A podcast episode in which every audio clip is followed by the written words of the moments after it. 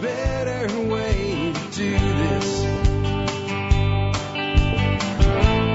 Let me show you a better way.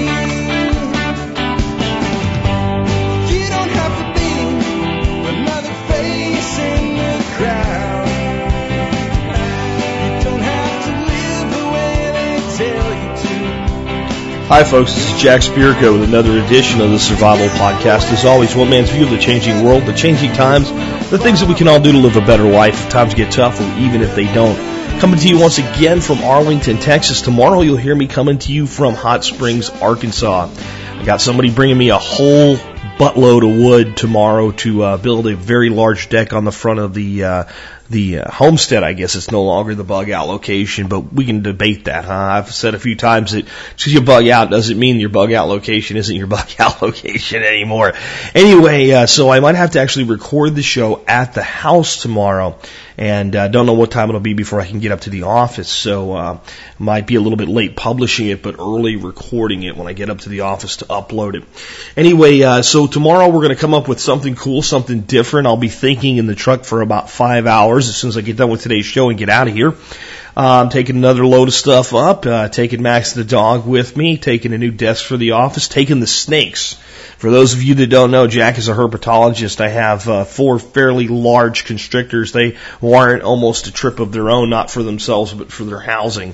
Um, but uh, today, what are we going to do? Since it's Monday, we've got your emails, your commentary, your questions, and things like that sent to Jack at the Survival Podcast dot com. Again, Jack at the survivalpodcast.com. It's how you send your stuff in to get onto a Monday show. Remember, if you want to be on a Friday show where we have your calls, the number's 866-65-THINK. Again, 866-65-T-H-I-N-K. Um, and I'll tell you, you're more likely to get on the air with a call than with an email. I get about 600, ah, sometimes it's not that bad. I would say between two to 600 emails on peaks and valley days, uh, with an average of about three to 400 a day, legitimate emails from the audience. So eh, there's a lot more room on the call-in shows, at least for now. Um, before we go ahead and get into today's show, though, let's go ahead and take care of our housekeeping. Let's take care of our sponsors. They do a lot to help take care of you. Sponsor of the day number one today is Ready Made Resources. What more can you ask from a company than for them to say, hey, here's our name and our name is what we do and then do it. That's what Ready Made Resources does. They provide you all the resources for your prep prepping you could possibly need, ready made and ready to go and ship out the door. You go to their site, you find what you need, you point, you click on it, you get some of the best pricing available, you get exceptional service and your stuff shows up and uh, you're more prepared than you were the day before thanks to Ready Made Resources. So check them out today uh, at readymaderesources.com. Next up today, you you know, I talk a lot about gold and silver, and uh, probably one day this week we're going to talk a lot about silver specifically, uh, and go into that topic again because I think it's something that's really interesting. What's happening to silver pricing? Uh, so I'm big on gold and silver, but there's another type of precious metal that I'm pretty big on: copper jacketed lead. You see, I'm big on self-defense. I'm big on the Second Amendment. I believe that every person should be armed and trained and have good quality uh, weapons in their home and know how to use them in case they have to defend themselves or in case they need to go out and gather food with them through the sport of hunting. Uh, either way is fine, but I'll tell you what, if you do not have ammunition for those guns, you have very expensive clubs. So when I'm looking to really stock up on ammo, especially the common caliber stuff, the 223, uh, the 9 millimeter, the 45, the 30 6, the 308, that stuff like that, I'm going to go to bulkammo.com and I suggest you do too because bulkammo.com has all the stuff ready to go, ready to ship excellent prices. And remember, if you are a part of the member support brigade, you get $10 off all orders greater than $200 from bulkammo.com. Oh, ready made resources left them out. If you buy three cases of Mountain House, they will send you uh, a silver eagle. Uh, it's actually two silver eagles with three cases of uh, of Mountain House or Provident Pantry. I believe is what they're doing now. All right. Um, I also want to remind you guys we are doing a special on the member support brigade that ends today. Uh, it's to help support our move. The discount code is moving. New people, you can just sign up and use the discount code moving if you sign up with PayPal. If you want to email or if you want to send in a uh, snail mail payment, uh, through the, the normal mail using a check, cash, money order, or silver. There's uh, there's some special discounts for you that way as well. You just write moving on the uh, form. I suggest you read the post I did about how you can uh, how you you know what the different options are for that because silver I can't give a straight discount, so I just give a little bit more months. And uh, if you're an existing member, there's ways you can participate as well. Please read the post though. Because then you're gonna, because then you won't email me while I'm trying to, you know, get up there and move it all and, and ask me how to do something you can't do. Uh, like, why can't I cancel my membership from the MSB? Because you have to do it in PayPal if you're a PayPal customer, if you want to cancel your renewing subscription. And, uh, anyway, all the instructions are there, but $30 for your first year and existing members can extend for $30. Um, again, I'll put a link in today's show notes so you can see that if you haven't already. With that, let's go ahead and get into the main topic of today's show, which again, of course, is your emails, your comments, your concerns, your questions sent to me at jack at the survivalpodcast.com. Um, here's an interesting one. This is one of those ones where I can't really tell you what to do, but I can give you my thoughts. Uh, kind of a long one, but somehow this spoke to me and I'm going to do it anyway. Uh, remember, this is not the way to send me a question. The way to send me a question is, Jack, my question is boom, boom, boom. You know, two sentences, get it out. And then if you want to give me background, give me background. It helps me screen faster, but hey, uh, this time I, uh, I was moved to read the whole thing, so uh, here we go. Jack, I have a finished basement with with water issues. After significant rain, it floods in one area and the floor gets damp in another. I have an estimated $8,200 in silver, which is all I have. No cash reserves. I need to build an office down there for my wife as she will be coming home to work full time. Obviously, I need to address the water issue. The basement needs a second sump hole and a perimeter drain installed. My dilemma is I don't want to go into further debt, but I don't want to sell my silver either. We also have $3,000 in credit card debt, $7,000 on a second mortgage, $15,000 in student loans, and owe about $212,000 on our house. We paid off $12,000 in credit card uh, debt last year. Good for you. We do have a year's worth of stored freeze-dried food, but of course this is for emergency use, not the kind of food we eat daily. Our salary is 85,000 a year. What would you do, Tom? Kind of all over the place there, Tom. First of all, I know it's not what you asked, but since you gave me all this information, it's now subject to my review. Um, you have a year's worth of food, but it's not the kind you use every day. Why are you eating what you store and storing what you eat? Maybe you'd have more money. Just a thought. Uh, I'm not picking on the long-term storage stuff, um, but if you have a year's worth of freeze-dried food, it's not what you would normally eat. Maybe you should have eight months worth, and you should have about four months of eat what you store, store, what you eat and you would probably be financially a little bit better off. Okay, I'm not going to say definitely, but maybe. I would also say that maybe you're having an emergency right now, and maybe you're going to freaking eat some of that freeze dried food. Maybe for a month you're not going to go to the grocery store, and you're going to see how well you did. And uh, maybe you could take some of the money you would spend at the grocery store and use one month worth of your preps and uh, save some money toward this repair. Just thinking out loud with that. We're not saying you should. Let's go to the core of your question. You have silver, but you don't want to sell it. You have no money, uh, but you have a problem you don't want more debt. The big thing you left out with all this information, Tom, is I, I don't know how much your repair is. If your repair is, so I'm going to make up some numbers. If your repair is $1,500, uh, go sell about $3,000 worth of your silver right freaking now, since it's at an all-time high. Put about $1,500 into a cash emergency fund and continue to contribute to that. Take the other $1,500 and pay for your repair. If it's $2,000, go get the same 3000 out, put 1000 in your emergency. You see what I'm doing? I'm targeting about $3,000 worth of the silver. And a lot of people out there are shocked that I would target your silver for sale right now. Um, if you said, Jack, we have no debt, I have $8,200 of silver, I have a $5,000 emergency fund, and I don't want to sell my silver, I'd say pay for it out of your cash. But you're not telling me that. You're telling me that you're sitting here, let's see, 10 and $25,000 worth of, of consumer level debt. Second mortgage, credit card, and student loans. And I know second mortgage is a consumer level debt. And you know how I know it's a consumer level debt? Because I know why you got one. Right? And that's why, you know, I, I, I'm just telling you, my, my gut is there. So here's what I'm going to tell you to do right now. Um, first of all, you paid off 12000 in credit card debt last year. That means that uh, you have $12,000 a year in additional income that you can use to get this done. You're not going to go into additional debt for this. Um, if you are going to go into debt, then you need to go into like a, what we call a private debt with the contractor that's going to do the work for you. So say it's, uh, it's three grand and you uh, you sell off three grand worth of that silver, put fifteen hundred down on your contractor and pay off pay off the loan because I see that you can do that based on the numbers that we have here, and you can pay that off in a couple months. All right, so maybe you do it that way, but one way or another, you got to get the repairs done. And if you have to sell silver to do it, you sell silver to do it. The next thing you're going to do, um, you only have three thousand dollars worth of credit card debt, so do not pay extra on your second mortgage, do not pay extra on your student loans, and do not pay extra on your house. Once you get past this hump in the road, I want you to attack the crap out of that credit card debt. The next one I want you to do is your second mortgage. I know that most people think I should get rid of the student loan. Well, I, I, am going to do a show on student loans. Somebody just sent me some information on student loans. I think they're worse than I ever thought, but the second mortgage is only $7,000. What I'm telling you is even with this repair, by the end of this year, you should have no credit card debt and no second mortgage as long as your income remains where it is and your lifestyle stays the way that it is. And you should have the ability to at least put away, what, $2,000 in uh, emergency cash. And that's not enough. So we need to really think about what we're doing here. And you don't have a tremendous income to work with, but you have something significant at 85000 um, I think you need to set this goal for yourself. By the end of this year, this is done. Um, and I don't care how much silver you have to sell to get this done. You can sell up to half of it to do this.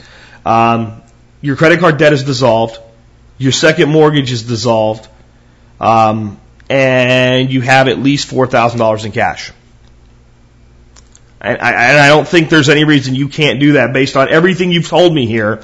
See, because when you told me you paid off 12K in credit card debt last year, that means that if you really want to make this happen, you have 12K. You should also, once you pay off that last $3,000, man, you should have a tremendous burden off your back. So, this is what I want you to do. Um, if you're, if, uh, if the repair is more than $2,000, I want you to email me back, Tom, and I'll take a second look at this. If it's less than $2,000 or $2,000 or less is a better way to put it, I want you to sell about $3,000 worth of your silver. I want you to put a, a I want you to pay for the $2,000 or less repair, and I want you to put the balance into a plain Jane generic savings account in cash, and I want you to have that for emergencies as you continue to pay off your debt. And I know that you may not want to hear that, but my gut is you bought this silver, most of it probably when it was selling for about $20 an ounce. So take your profit and fix your life. There's no problem with taking a profit on occasion. And if you want more silver, you can buy more silver. And you'll say, but now I gotta pay about 40 bucks an ounce. Well, if you sell it at 40 and you buy it back at 40, you're about even. Do I think silver's done with its run? No. And would I like to reserve that that, that silver holding for you. Yes. Uh, financially right now it doesn't work for you though. I mean, that's, that's what I see. Let's go ahead and take another one. Okay, this one comes from Google Dragon, and it says uh, this page claims to tell you how much of your taxes go to different parts of the government, and it's at whitehouse.gov. And I appreciate Google Dragon for sending this because I think Google Dragon's a Canadian, so Google Dragon, thank you for taking such an interest in your uh, your neighbors to the south's taxes, because most people wouldn't pay attention to what someone else had to do in a country that wasn't theirs. Uh, so I appreciate that. I think Americans are probably the worst at that. We generally don't pay attention. But it's a little calculator. You can stick in your Social Security tax, your Medicare tax, your income tax, and hit calculate receipt. And if you do not know your tax information, you can choose an income level, uh, which is really kind of retarded because they don't give you uh, real income levels. They give you these insane ones that make it look like nobody pays taxes.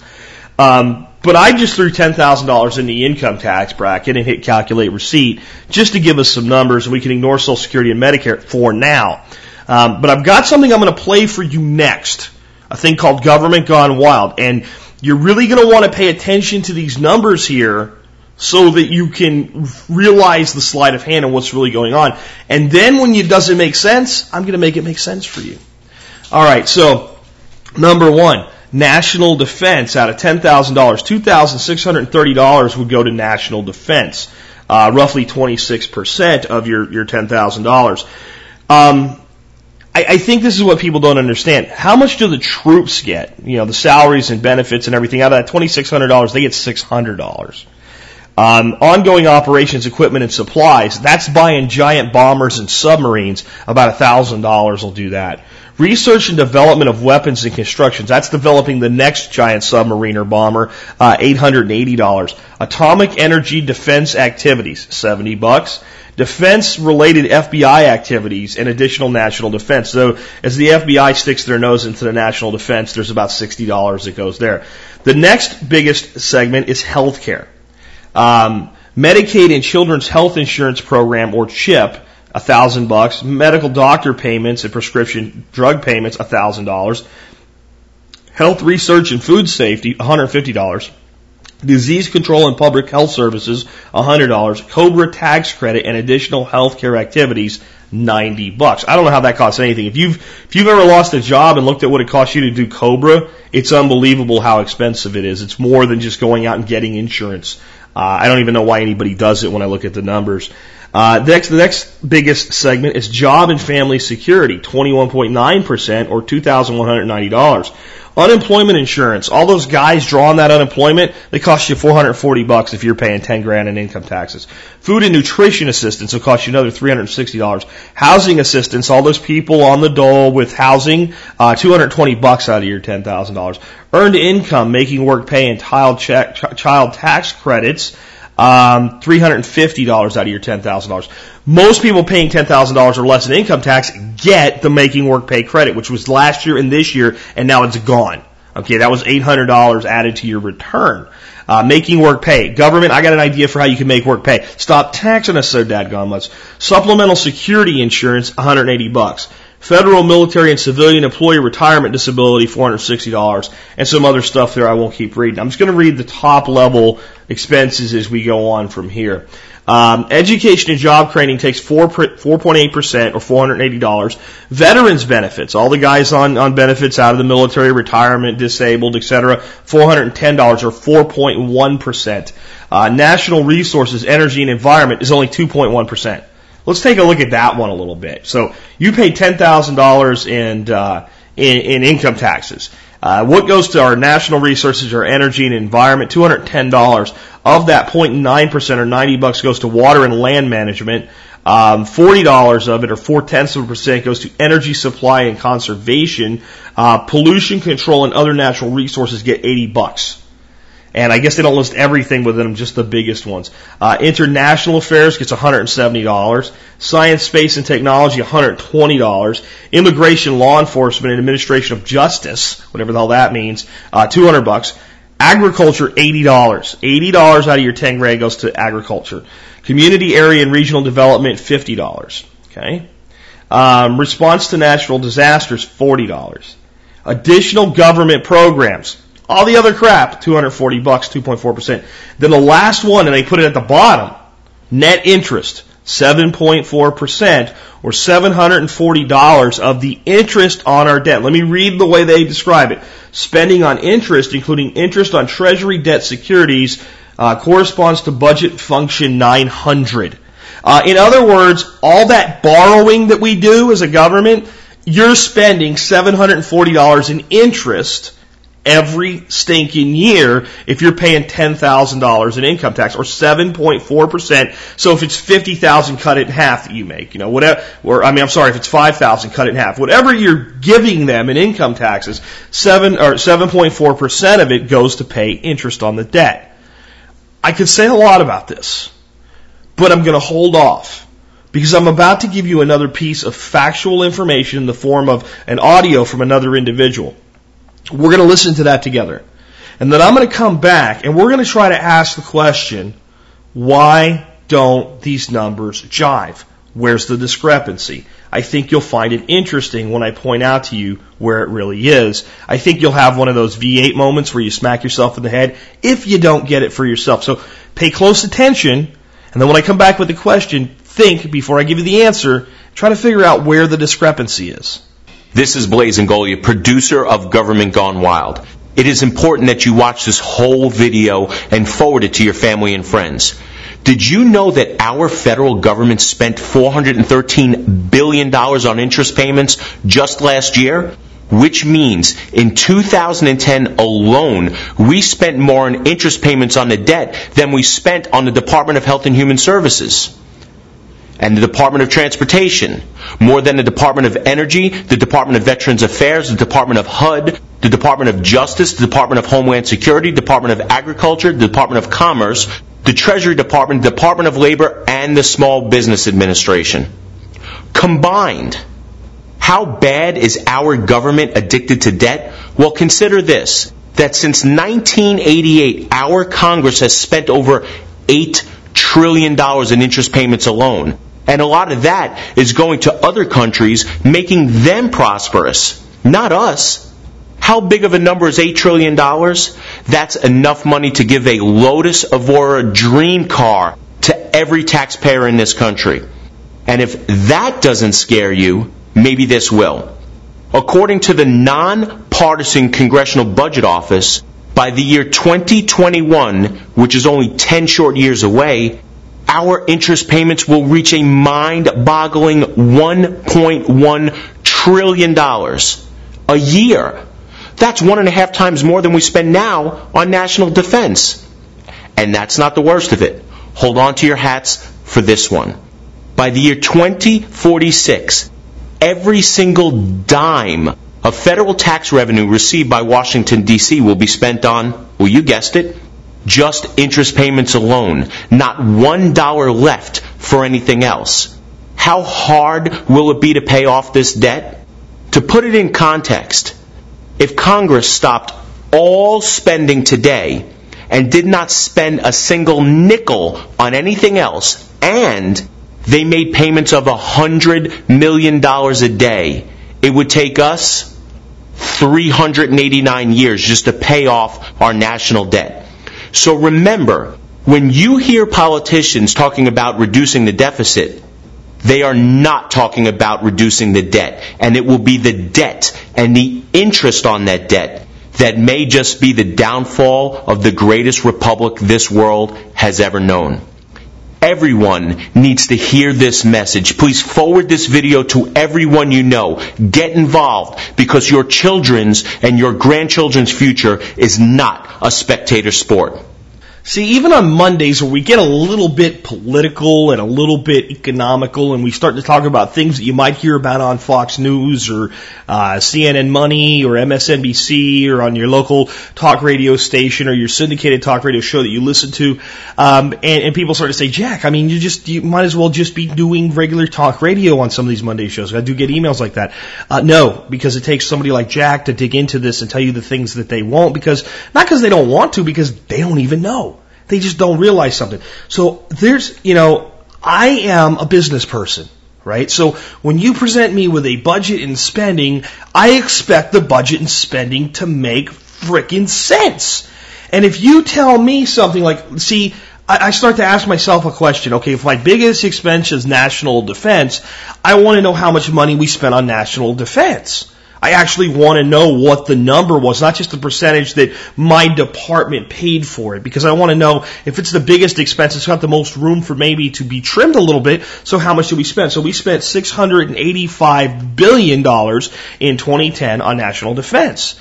Well, the gentleman there from uh, Government Gone Wild, love the title. I haven't really heard of these people until somebody emailed me about them this week. Got to check them out deeper. I can't vouch for them or say anything. You know, that, that one video is you and I now know the same stuff. And I will put a link to the actual video in today's show notes. Uh, but he just told me that the same year we spent $413 billion on interest.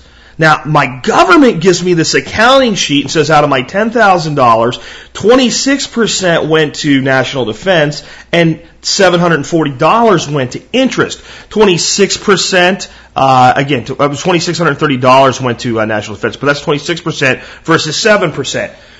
But see, the, the, the business person in me that wants to understand numbers doesn't get that because 685, 413, right? 685 on defense, 413 on interest. Well, I know that 413 is roughly 60% of 685. Well, based on 60% equivalency, if I spent 26% on national defense, well, gee golly whiz, 7.4% is not enough for an interest. We would have had to pay 15.6%.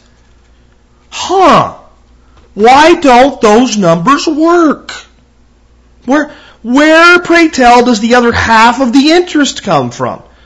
Okay, uh, in other words, the, the, the payments on interest should be roughly 60% of the payments on national defense, and they're not. They're, they're about a third. Gee, they're less than a third. Where does the other, you know, uh, where's the other freaking 7% of the, the whole cost come from? Do you know? Do you know where it comes from?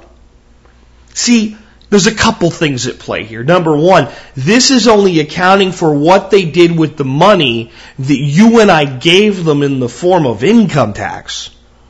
Well, where do they get other money to do stuff like this? Because up at the top it says Social Security tax and Medicare tax. And it says that those things go for Social Security and retirement and survivors and disability and Medicaid, uh, Medicare hospital insurance for old people. I mean, that's where that money goes. So the Social Security tax, surely they didn't take the money from the Social Security tax and use it to pay the interest on the debt, did they? It's exactly what they did. And some of these other programs, if you look at how much we paid in income tax, you'll see that we didn't pay enough to cover them. So where did the money come from? Social Security taxes. So what I want you to do is I want you, especially if you make less than $80,000 a year for your household, uh, or even I'd say 120 if you have like a couple kids. If you look at what you actually paid in income tax, not what was withheld from you after your refund and all that, what you paid in income tax, and you look at what you paid in Social Security tax and Medicare tax, you will see Social Security and Medicare dwarfing your income tax. So all that money you think is going for old people, a lot of it is being put into the, the, the Social Security fund, and then your little government takes their greedy little hands and goes in there and takes it out and leaves an IOU. That was Al Gore's lockbox. He was going to create a lockbox around that, right? Which was bullshit. He wasn't going to do it anyway, but that's what he was talking about. Let's give us, you know, blind squirrel finds a nut once in a while. And that's exactly what's being done. The Social Security tax is being pilfered to fund the rest of this crap. But then there's another thing. There's that thing called the deficit. So, where do we get most of the money that we're spending to pay the interest payments? By borrowing more money. See? Gotta make my interest payments. Can't afford my interest payments. I'll borrow some more money. That's what's going on. The reason the numbers are not justified is because there's two sources of funding that are being left out of the budget that's being provided to you. They're only providing to you what they did with the money you gave them. Not the money that you're going to give them tomorrow, that's the new deficit, and not the money that you gave them to do something else with. You also have to remember there are three sets of books. There's the Social Security Medicare book, there's the public book that they're talking about here, and there's a third private book where they pay for all kinds of stuff that we don't get to know about, and we don't even know how unbalanced that budget is. It's not even in the public numbers. This is how bad it is. And I want you to really think about what the guy from Government Gone Wild said. Take over 300 years to pay off the debt if we didn't spend another penny going forward and put $100 million a day against the debt. That's the mess we're in. So when I tell you that I believe that sooner or later the United States currency must collapse, the United States economy must give out, that we have to be prepared for that eventuality, that I don't know when it's going to occur, but I absolutely know that it must occur, that's why.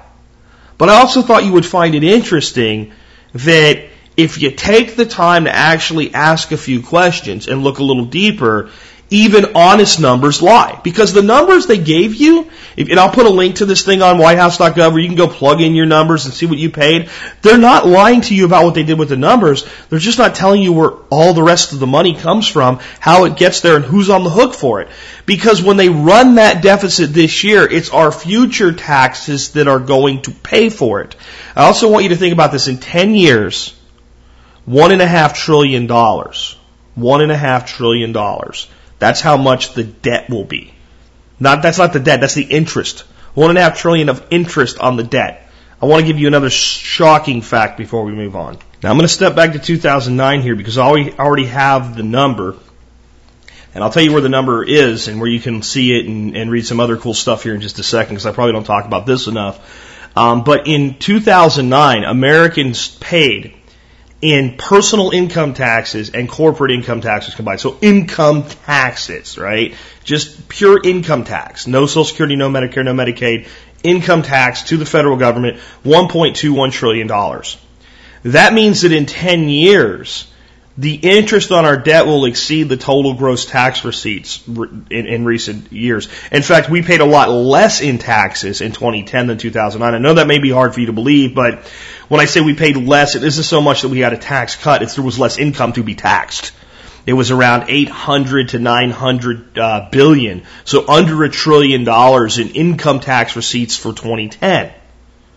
And um, you got to think about that. Um, we're going to do 1.5 times our receipts, just in interest. to, to put this in perspective for you, to really understand what this means, it would be like you have a household income of $50,000. Your interest on your credit card payments a year is, uh, what, $75,000. Not your minimum payments. Not your electric bill and your, your mortgage and everything else. The interest on your debt a year is 75 and your income is 50. No, no person, no family, no corporation, no one in the world can do this except the government because the government has the ability to tax, and create money out of thin air. If you really want to understand this deeper, because I'm going to leave economics pretty much alone for the rest of the day and talk about other things that people send in, but if you really want to understand this, I really recommend you check out a little website I set up not too long ago when we did the copper rounds with uh, American Open Currency Standard called The Real Truth About Money. It's at trtam.com, trtam.com. There's a free book there. The book is called The Real Truth About Money. It was written by me. That's where the 2009 number comes from. And I will change the way you think about money forever if you read this book, especially with an open mind. If you are a gold bug and you believe that if we just put the gold standard back, everything would be super, this book might bother you a little bit. But instead of being upset with my conclusions in, the book, and, and what's opinion is t- stated as opinion, what's fact is stated as fact, what I'd like you to do is I give you a way in this book to really tear apart any prospective currency. Show me how it would work using my analysis. Because if you could make it work, great. But I do think that um, America is ignorant about money.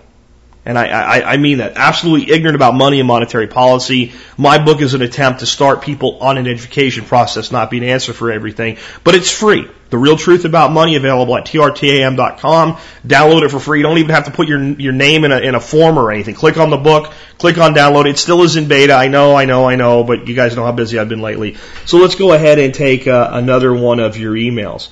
Um, Jennifer says, my husband and I actually stumbled across an awesome nonprofit company today. We have a local 501c3 called Grow and Share. They hand out free seed packets and free seedlings. You just have to promise to share what you grow. They gave us a bunch of tomato plants, okra, squash, and some other stuff. Then I learned there are a few other companies that do this, like Seeds of Change occasionally, and America the Beautiful Fund.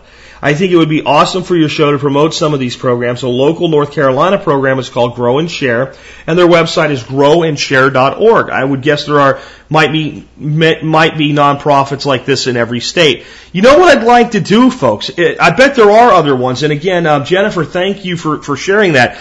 If we could maybe start collectively getting these together and put them into maybe a forum post, a sticky forum post in the agriculture uh, and gardening forum, I think that would be awesome. Maybe somebody could kind of spearhead that little movement. And as it's uh, as it builds out, maybe I'll put a page on the site itself. Uh, it's kind of a mirror of that with the same information because some people never go to the forum. Some people, believe it or not, never go to the site and only go to the forum. But I think that's cool. And Seasons of Change has been doing something like that as well. I don't quite understand how their program works. It seems like anybody could do it, but not everybody should do it with the intent they have behind it. Uh, but this one that Jennifer mentions, growandshare.org, sounds cool. And it also sounds like a great thing to establish if one doesn't exist near you. You know, it doesn't really cost that much to get a bunch of seeds together.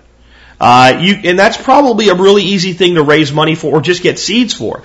If you went to like your local gardening clubs and stuff like that and said, look, you guys, all you guys that save seeds, uh, if you donate them to a local seed bank, we'll give them away to people.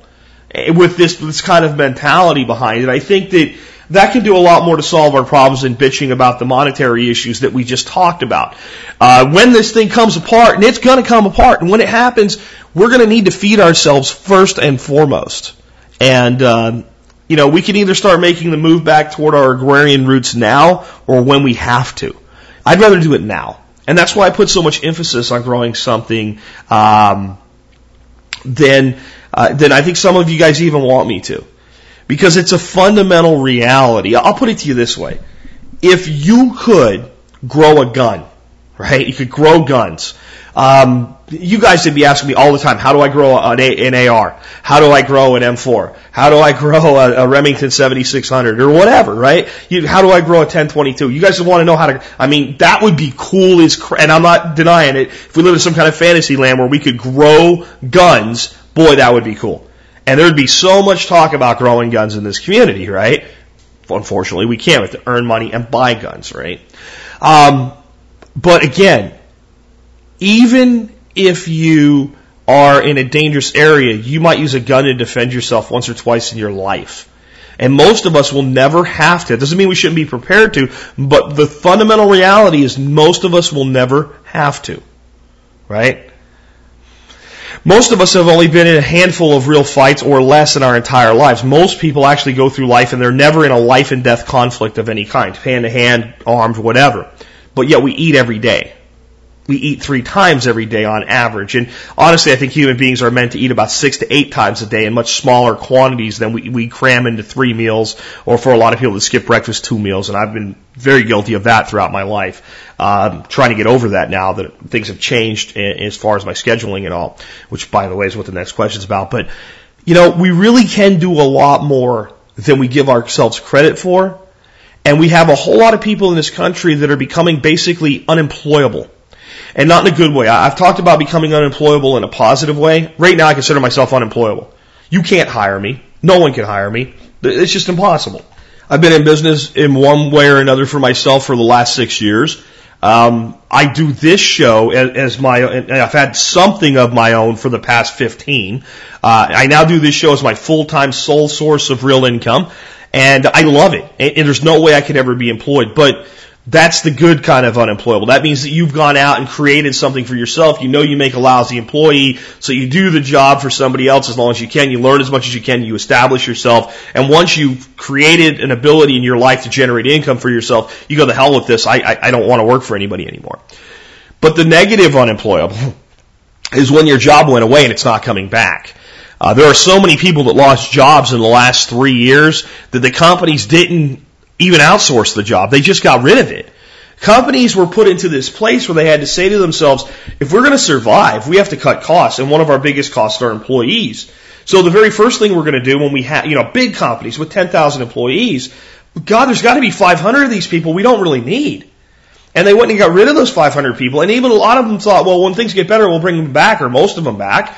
And then, you know, they got rid of the 500 people, and then maybe two or three were genuinely missed and either called back or someone new was hired to take their place. Um, but otherwise, the company just went on, and it just worked, and everything was fine.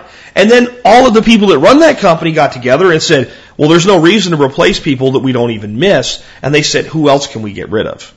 And they started automating processes and procedures and moving toward a more automated type of economy. And that's been going on since the turn of the century. Not this century, the last century. Since 1900 really. That these automated processes have been eliminating jobs. But there's been a growth curve that's so excessive that as some jobs are eliminated, new jobs are created. Well, we're now getting to a point where most of what we spend money on in the United States isn't needed.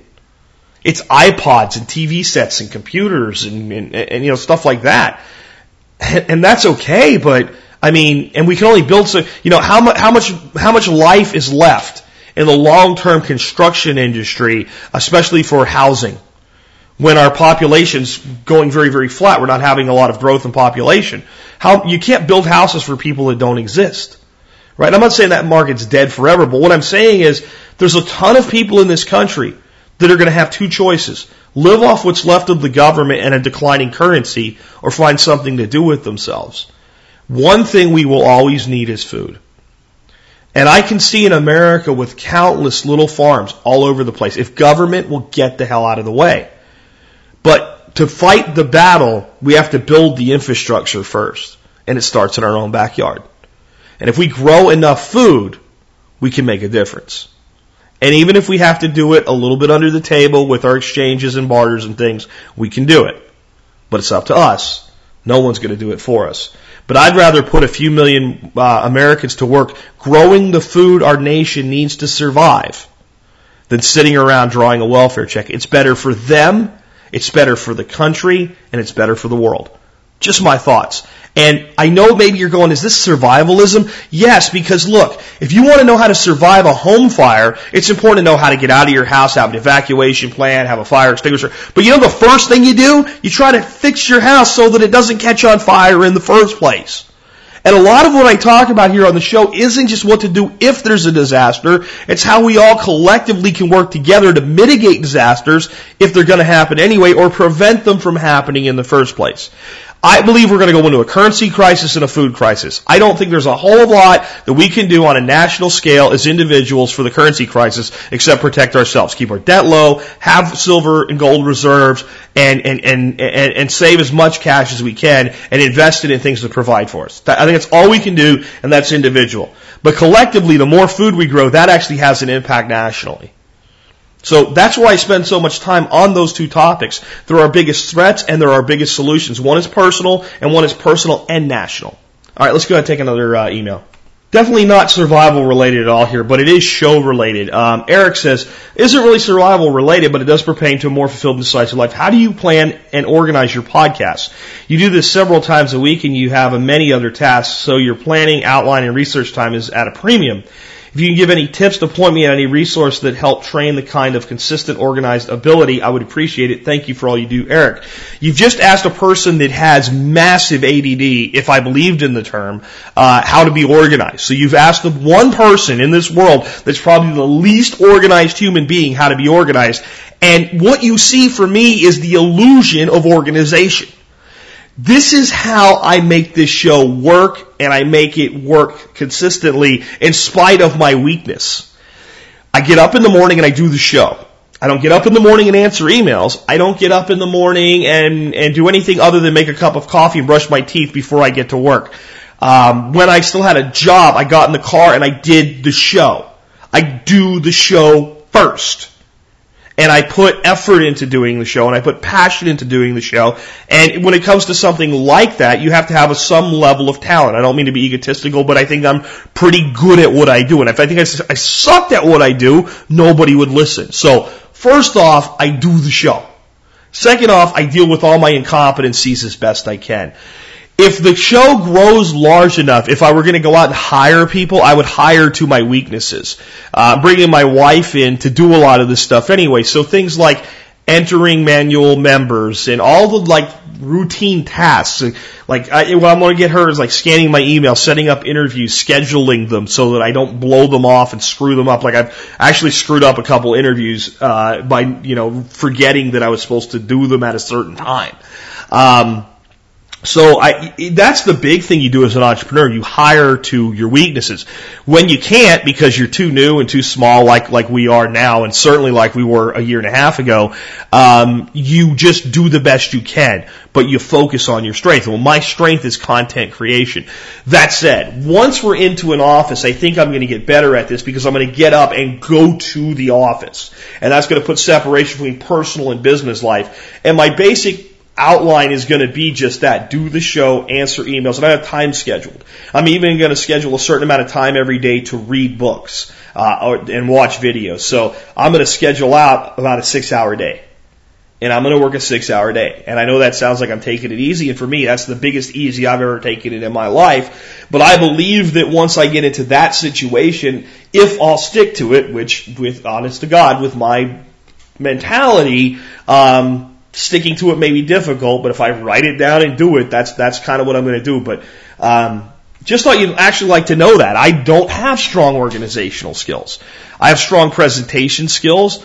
I have a really good memory. I have a, a just a thirst for knowledge. I I, I really pr- put knowledge up there as one of the most precious things a person can own. So I I take those passions and I channel them into the content and I actually care because again, I think if I did this show and I got on the show like, hi, this is Jack Spirko. Today we're going to talk about gardening.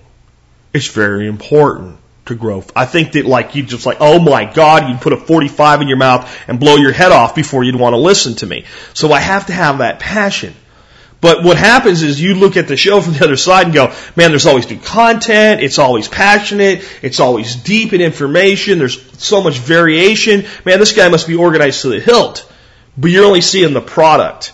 You can see behind the scenes, I'm far from organized, trying to get better at that. Uh, this one comes from Raymond. Raymond says, Jack, when you described how government might go in and mess with someone's retirement money and charge them a tax on the accumulation, the following lines from The Empire Strikes Back came to mind. Darth Vader, I now alter the bargain. Lando Calrissian, how can you alter one side of a bargain? Darth Vader, where, when there is no other side. And I want to clear that up. I never actually said that I think the government will go tax us on your accumulated wealth in your retirement accounts. What I actually think they're going to do, and this is a tie in back to earlier. Remember, we, we can't possibly pay the debt, so how do we pay the debt? We, we get more debt, right? And I think that I'm leaving something really big out today, but I'm going to continue to leave it out because I think it's too deep to go into today, but uh, there will always be more debt because the money itself is debt. But if you're in this hole, what do you do? Well, you get more people to lend you money. Well, what if nobody else wants to lend you money or nobody wants to lend you enough money to fill the hole? Well, then you force some people at gunpoint to lend you money. So what you do is you look at the trillions of dollars that Americans have in 401ks, 403bs, and IRAs, Roth and conventional both, and you say to Americans, America, we are the government. We're here to help you. You always want to grab your wallet when you hear that because something bad is coming. So here's what we want to do. We don't want to take anything from you. We don't want to tax you. What we want to do is we want to make sure that you get a check for the rest of your life. You go, I thought that's what Social Security was. And they go, oh, don't worry. We'll save Social Security. It'll be fine. Don't worry about it. It'll be okay. And, um, so you say, well, but but but I, then why? Why? Why? Why? Why do you need to do anything else? Oh, because Social Security is not enough to live on. Do you think Social Security is enough to live on? And of course, the American public's like, well, no, it's barely enough to scrape by on. Well, we don't want that for you. So we've noticed that you've done good, Bobby and, and Tommy and Johnny and all the little kids out there, like freaking Romper Room, right, with the mirror. If you guys remember that, if you're old enough, and uh, we want to make sure that you always are okay. So you put eight hundred thousand dollars into your, uh, your your retirement up till now, so you have all that money, and you go, yeah, great. That's I'm going to take that money and I'm going to buy an RV and drive around the country. I'm going to buy a condo somewhere or whatever it is you're going to do with it. And they say, well, you can do that with uh, up to about six hundred thousand dollars of it because we do want to make sure that there's basically what we would call an annuity for you. So we're going to take two hundred thousand dollars of your money.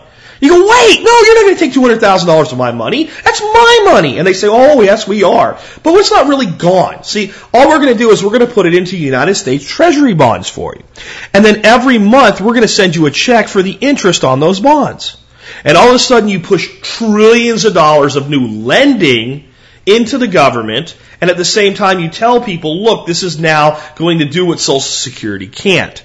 We're using your own money to give it and giving it back to you plus interest. How can you be upset we're paying you 4% or 6% or whatever it'll be at the time?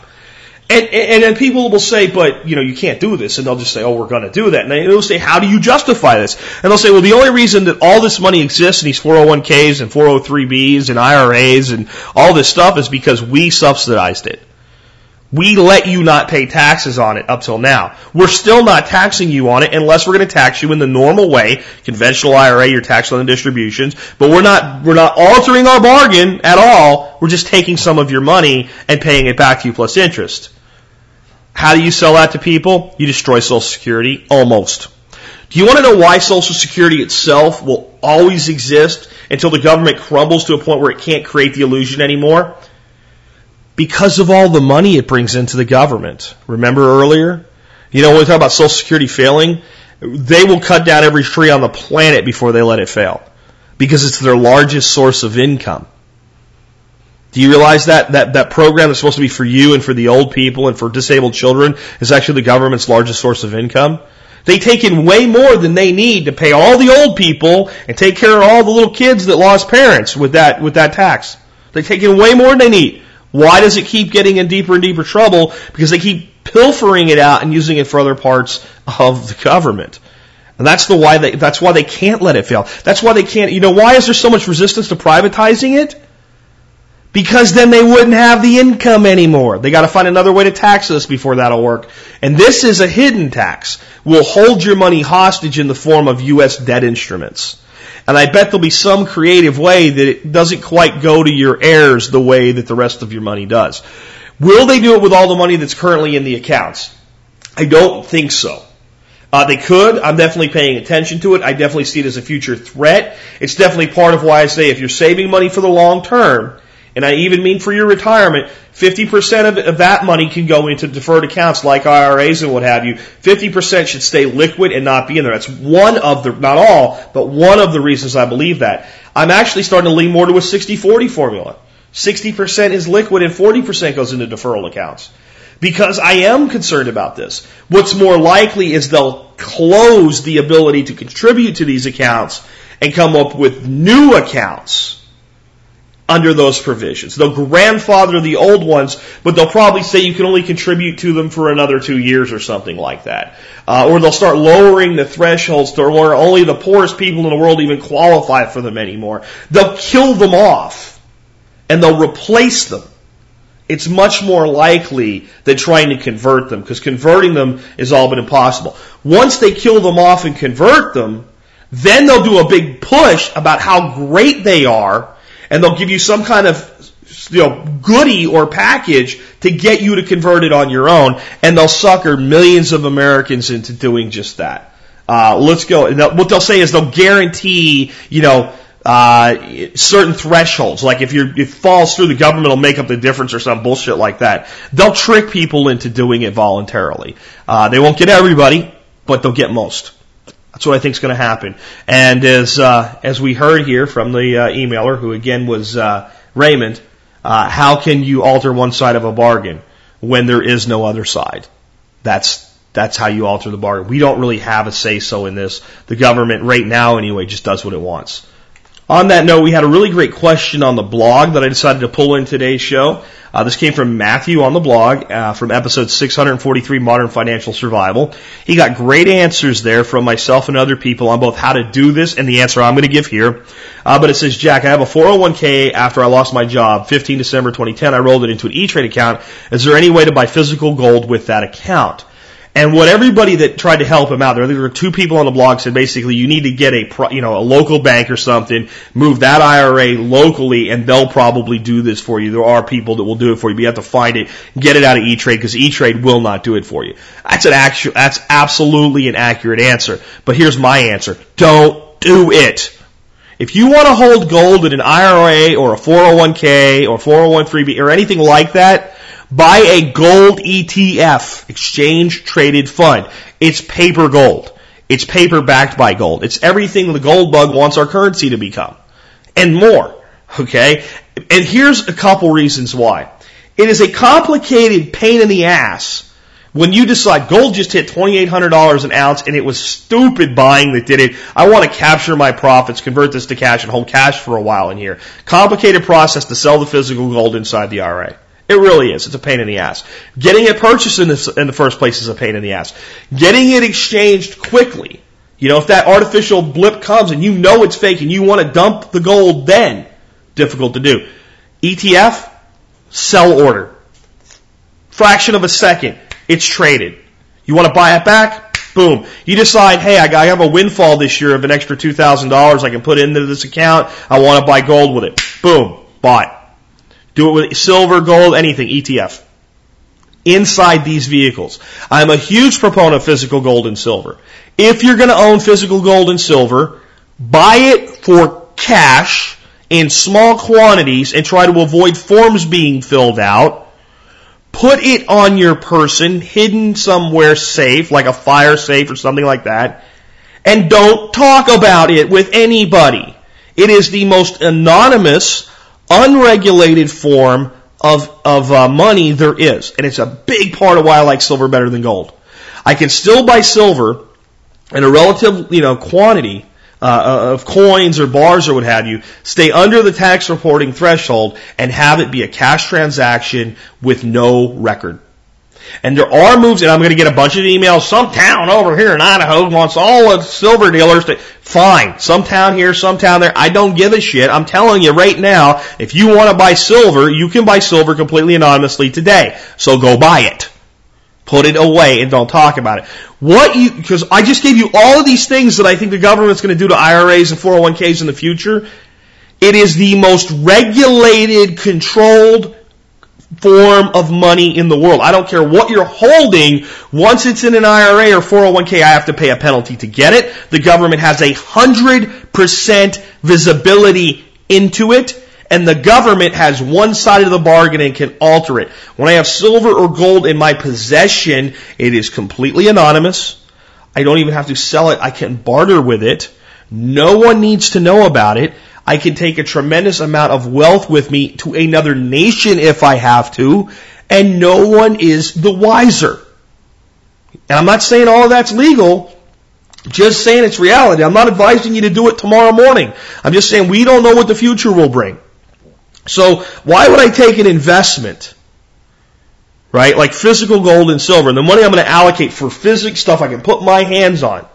Why would I take the freest, most anonymous form of money in the world and put it inside a highly regulated vehicle? It doesn't make any sense. So if you want gold and silver in your IRAs, ETF. That's all I'm saying. Um, last one here um, that I want to talk to you about today. Actually, there's I think two more I want to talk to you about today. Um, yeah, two more. Uh, this one comes from Robert. Robert says, "Great job on the show. I was wondering what you thought about stun guns as non-lethal EDC. Uh, there's there a certain amount of power that needs to be effective. Is pepper spray a better option? I was thinking one of the rechargeable ones by the front door might be a possibility. I'd like to hear your thoughts. Uh, stun guns, the most effective ones are obviously more the taser than the stun gun. Stun gun, when I hear that, I'm really thinking about the, the stuff that came back out, came out, you know, originally back in the 80s, and a little handheld device, and I actually have to touch you with it to shock you with it. Um, Contrary to popular belief, if you're hit with one of those, you don't necessarily crumble to the ground in a, in a, in a trembling mass ball. You certainly withdraw, and if you have long enough contact, it can incapacitate you and put you to the ground. Um, some articles of clothing provide better insulation than others. It will go through a leather jacket, as a 19 year old Jack Spirko didn't believe it could tell you. I took the sleeve of a leather jacket, folded it over, had four layers of leather on my thigh, sat down in a chair, stuck myself in the leg with the stun gun, and immediately fell on the floor and uh, was very unhappy and wished I had never done that. Uh, so yes, um, it, can penetrate a lot of clothing, but there's various levels of insulation, and you gotta you gotta get to the person. So I've got to make physical contact with you at a time when I want to break physical contact with you. So a, a big step up from that is the taser, which of course shoots two little darts with wires, and it goes into the person, and you can push a button right? You can push a button, you can hold the button in, you can do it. You basically have that person at your mercy. Uh, and they even make some specifically for civilians that you shoot the guy, you push a certain button, and it runs for 30 seconds. So you just throw it on the ground and leave the guy lay there flopping around for 30 seconds while you run away. Great tool. Here's my issue with the taser though. Um, once I fire that taser into an individual, if there's multiple threats, I don't really have a weapon for the other threats. I've not seen anybody with a multi-fire taser, like a six-round magazine taser yet, right? So if I have a hostile situation with two or three individuals, I'd rather have a big old whopping can of pepper spray because I can hit everybody with it and extricate myself. Uh, I, at that point, I'm probably need to rely three people, and I think they really want to hurt me. I'm probably going to the gun. But you know, it depends on who they are and what the situation is and all. So my weakness with stun guns and tasers is stun gun. I got to get too close and the effectiveness isn't nearly what's advertised. And the taser, once fired, I, it, it's done, and it's only one assailant. Do I like the idea of both of them as tools? Yes. Would I prefer them to nothing? Absolutely. If I had to pick one or the other, what would I probably pick? Um, I, I, I don't know. I don't know because I've never really considered them enough for myself, and I need. I think I need to think about that. I really do. I'm not, I'm not sure which one I would prefer. If you said, Jack, right now, I'll give you a stun gun, a really good one, or give you a taser, a really good one, which one would you want? I'd probably lean toward the taser because they cost more money. And if I decided I didn't want it later on, I could sell it. But for my use, um, I, gotta say, my gut is taser because I know it's more effective. And um, I also think that some of you guys that can't own guns for certain reasons, uh, maybe this is another option for you. But I think in most situations, pepper spray is easy, it's cheap, and it works. And we all know the story about I know this Navy SEAL that puts it on his pizza or whatever. Whatever, fine. Right? I know I know of a guy that was shot three times in the chest with a 357 Magnum at point blank range, punched the guy in the face that shot him and drove himself to the hospital. All right, but that's not usually what happens now, is it? We have to kind of play the odds. Uh, last one is something I wanted to read you guys today, and uh, something strange happened to it. Uh, there was a picture here, and I even see people still commenting about the picture, but now the picture is gone. I wonder why. Um, but this is a report on Yahoo News, and uh, you know it's the school helping our kids be more nutritious. But do you hear this? Chicago school bans homemade lunches, the latest in a national food fight.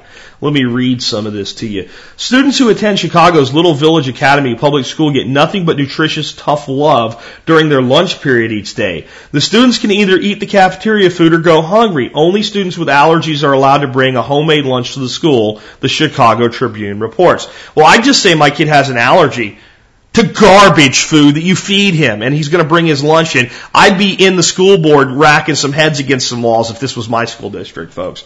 Uh, back to the article. Nutrition wise, it is better for children to eat at the school. Principal Elsa Carmona told the paper uh, of the year old policy. It's about the excellent quality of food that they're able to serve in the lunchroom. It's milk versus Coke. But students said they would rather bring their own lunch to school in a time honored tradition of the brown paper bag. They're afraid that we'll all bring in greasy food instead of healthy food and it won't be as good as what they give us in school. Student Yanisha Gutierrez told the paper, it's really lame. Isn't that like a kid to say? But I think kid's right here. You want to read the whole article, you can. I want to go read this, this, um, this comment for you. Because it backs up the fact that there used to be a picture here that is all of a sudden gone. I don't know why Yahoo would do this. Uh, but Kathy is the first commenter out of 16,863 comments. Kathy says, is that a pic of the Chicago school lunch that is supposed to be nutritional? Processed cheese, white hot dog bun, tater tots, etc. How funny. Parents who take the time to make their kids lunches surely are making them healthier than cafeteria fare.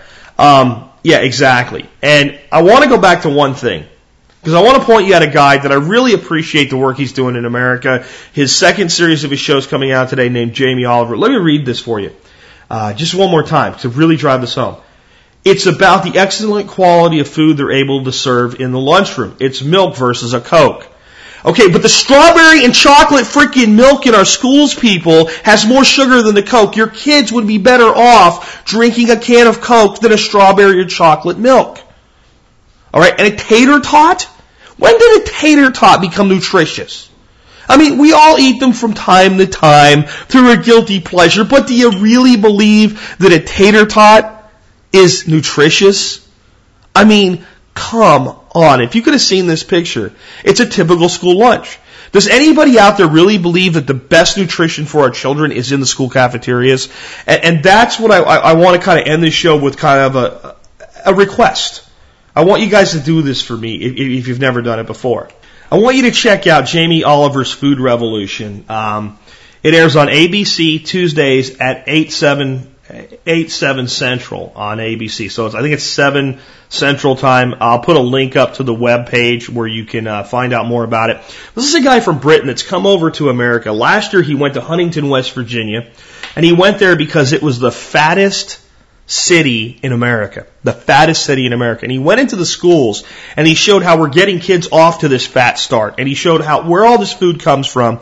And it was really a great show. And I thought, you know, it's amazing it takes a guy from Britain to come here to help us fix our problem. Well, this year he's in Los Angeles. He's run up against some pretty big roadblocks. Basically, the school board is saying you are not even allowed to go into our schools. They've threatened him with arrest if he goes there. He had parents bring the food to them. It's absolute freaking garbage what they're feeding these kids. And do you know why they're blocking him? Do you think it's public relations or they really think they're doing a good job? No, it's money. Do you know how much money is in feeding crap to our kids? And how many of these guys on the school board are bought off by the suppliers and the providers? It's unbelievable. But the thing about the milk, I mean, this is one of his big things. He has a, just a target on the flavored milk. And our school system has determined it's more important for the kids to drink a milk a day than it is to control sugar consumption. And, and it really is the case that there's more sugar in chocolate milk than there is in Coca-Cola. I'm not saying we should be feeding our kids Coca-Cola. But, you know, we talk about survival here, and I've kind of gone off on this a few times today already. Survivalism isn't just what we do after the disaster. It's what we do in, before the disaster. It's what we do to mitigate the disaster, and it's what we do to preempt the disaster. Uh, half of our society or more being grossly obese is a disaster. Half of our society heading for type 2 diabetes is a disaster. Our children being fed the most toxic form of food known to man in our own school cafeterias is a disaster. The, he brought up one of these things that you just never heard of, and when you do, you wish you didn't almost. It's called pink slime. When a butcher's done and they've gotten all the meat they can off of all the leavings of a cow, they throw it all into a bath of ammonia, and then they put it in a centrifuge and they spin it and they separate the fat from what's left of the meat slime. And then they take that slime, they call this pink slime, and they can use up to 20% of that in any ground meat product in America, including the stuff you buy at the grocery store. These are the types of things that you know we just eat without even thinking about it. And you wonder why we have health problems. You wonder why we have runaway diabetes in America, runaway cancer rates in America. Then we add the GMO things to it. We add spraying the GMO plants with the herbicides that we can now spray, spray them with. This is a disaster. It's happening in front of you.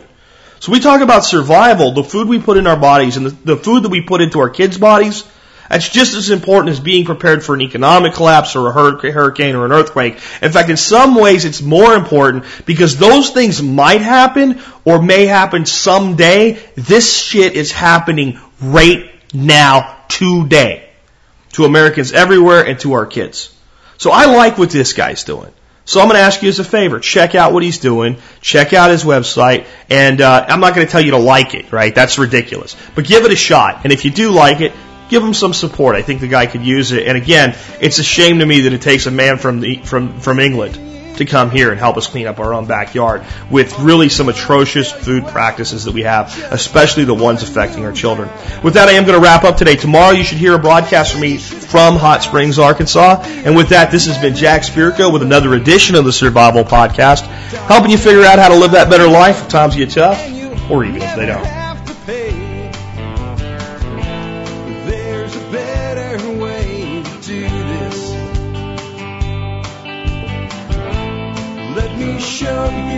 Better way.